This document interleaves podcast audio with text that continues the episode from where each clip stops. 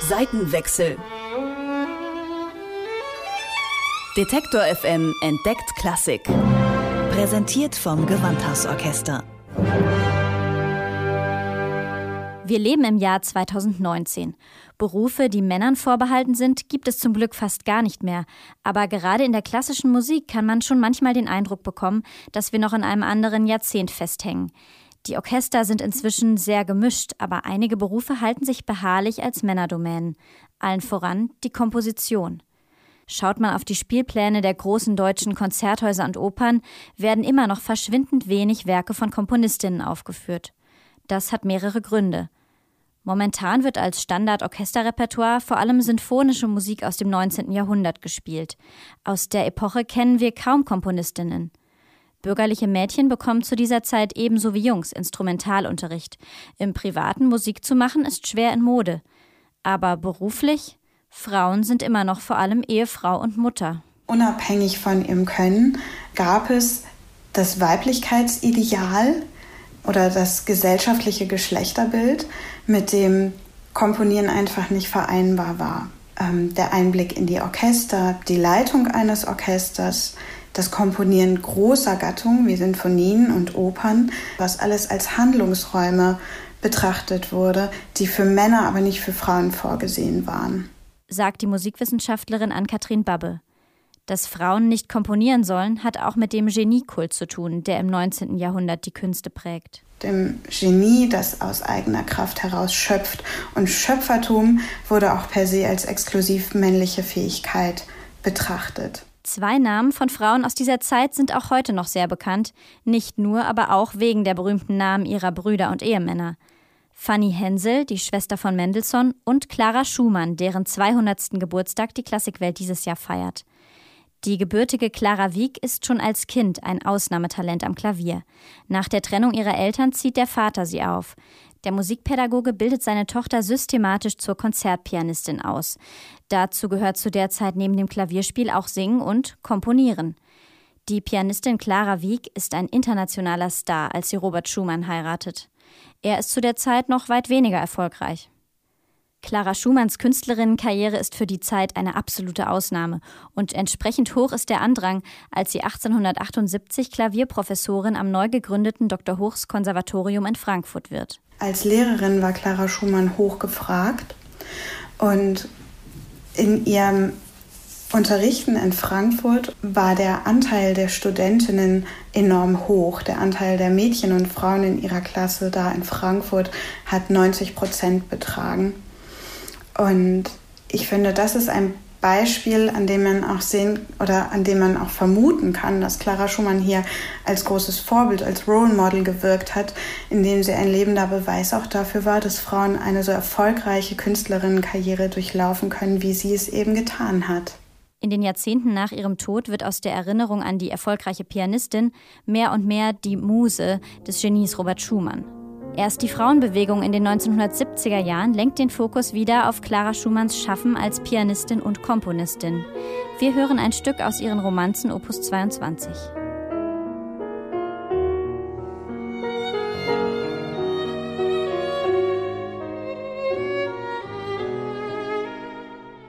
Und wie geht es im 20. Jahrhundert weiter?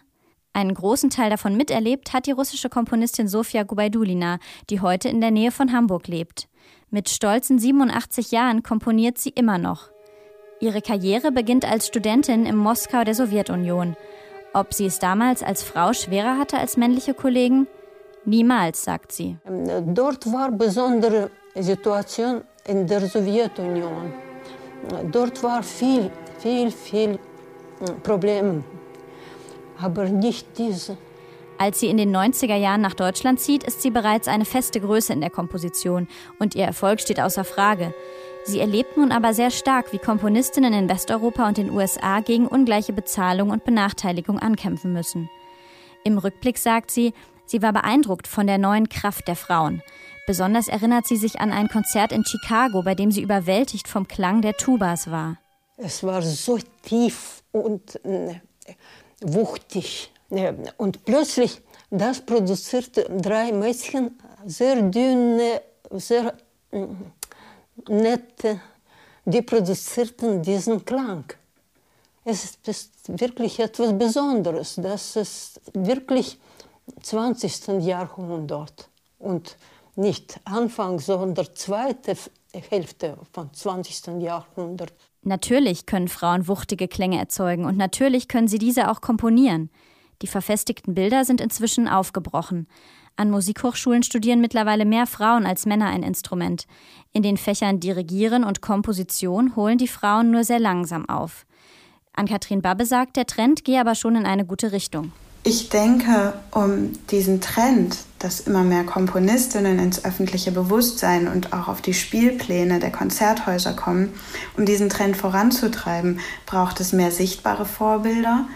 Es braucht den Ausbau von Förderprogrammen für Komponistinnen und wichtig finde ich auch die Schaffung weiterer Vernetzungsangebote. Und letztlich würde ich sagen, müssen wir auch immer weiter den Kanon diskutieren und uns mehr für eine Vielfalt in den Konzertprogrammen einsetzen, um diesen Trend, den es schon gibt, immer weiter voranzutreiben. Eine Komponistin, die es bereits in die deutschen Spielpläne geschafft hat, ist Ella Milch Sherif aus Israel. In den letzten zehn Jahren wurden mehrere Opern von ihr in Deutschland uraufgeführt. Diese Saison hat sie zwei Auftragskompositionen am Gewandhaus zu Leipzig. Dass ich eine Frau Komponistin bin, ist nur in die letzten Jahre zu mir gekommen, weil Leute fragen. Und ich habe gesagt, ah, ja, richtig, ich bin eine Frau Komponistin.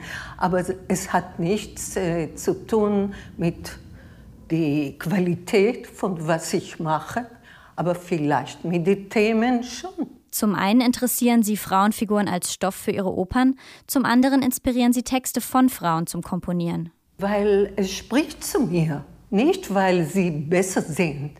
Es ist irgendwie meine Themen, meine Sprache, was mich interessiert. Und Frauen sind so interessant. Wirklich ein gutes Thema. Und äh, ich hoffe, dass ich als eine weibliche Komponistin kann dazu auch was bringen. Ein Beispiel ist Conversation with a Stone nach einem Text der polnischen Lyrikerin Wisława Szymborska, uraufgeführt 2014.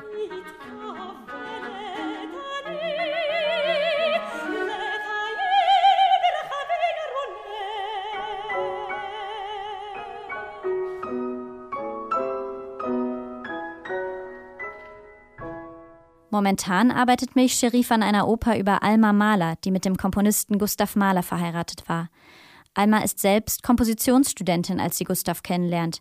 Er, 20 Jahre älter, bereits ein gefeierter Dirigent. In Almas Geschichte findet sich Ella Milch Sherif gewissermaßen auch selbst wieder. Sie war 35 Jahre lang verheiratet mit dem berühmten israelischen Komponisten Noam Sherif. Auch sie 20 Jahre jünger als ihr Mann und noch Studentin, als der Name ihres Mannes schon bekannt ist. Und ich war ein junge Mädchen, Anfang meiner Karriere. Und äh, es war gar nicht leicht für mich, die Leute zu überzeugen, dass mein Mann komponiert nicht meine Musik oder orchestriert nicht meine Musik. Das war schon ein Kampf, muss ich sagen. Heute ist Ella Milch Sherif unabhängig von ihrem Mann bekannt. Nicht für ihr Geschlecht, nicht für ihre Herkunft, sondern für ihre Musik. Und darum sollte es am Ende ja gehen.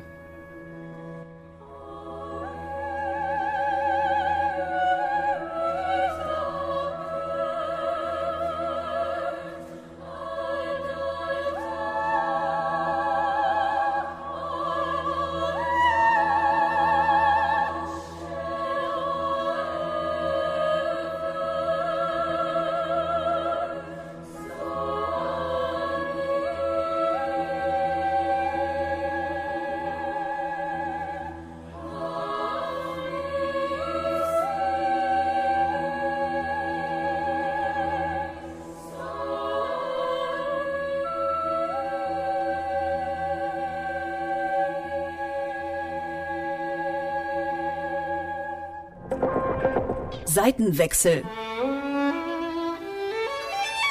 Detektor FM entdeckt Klassik.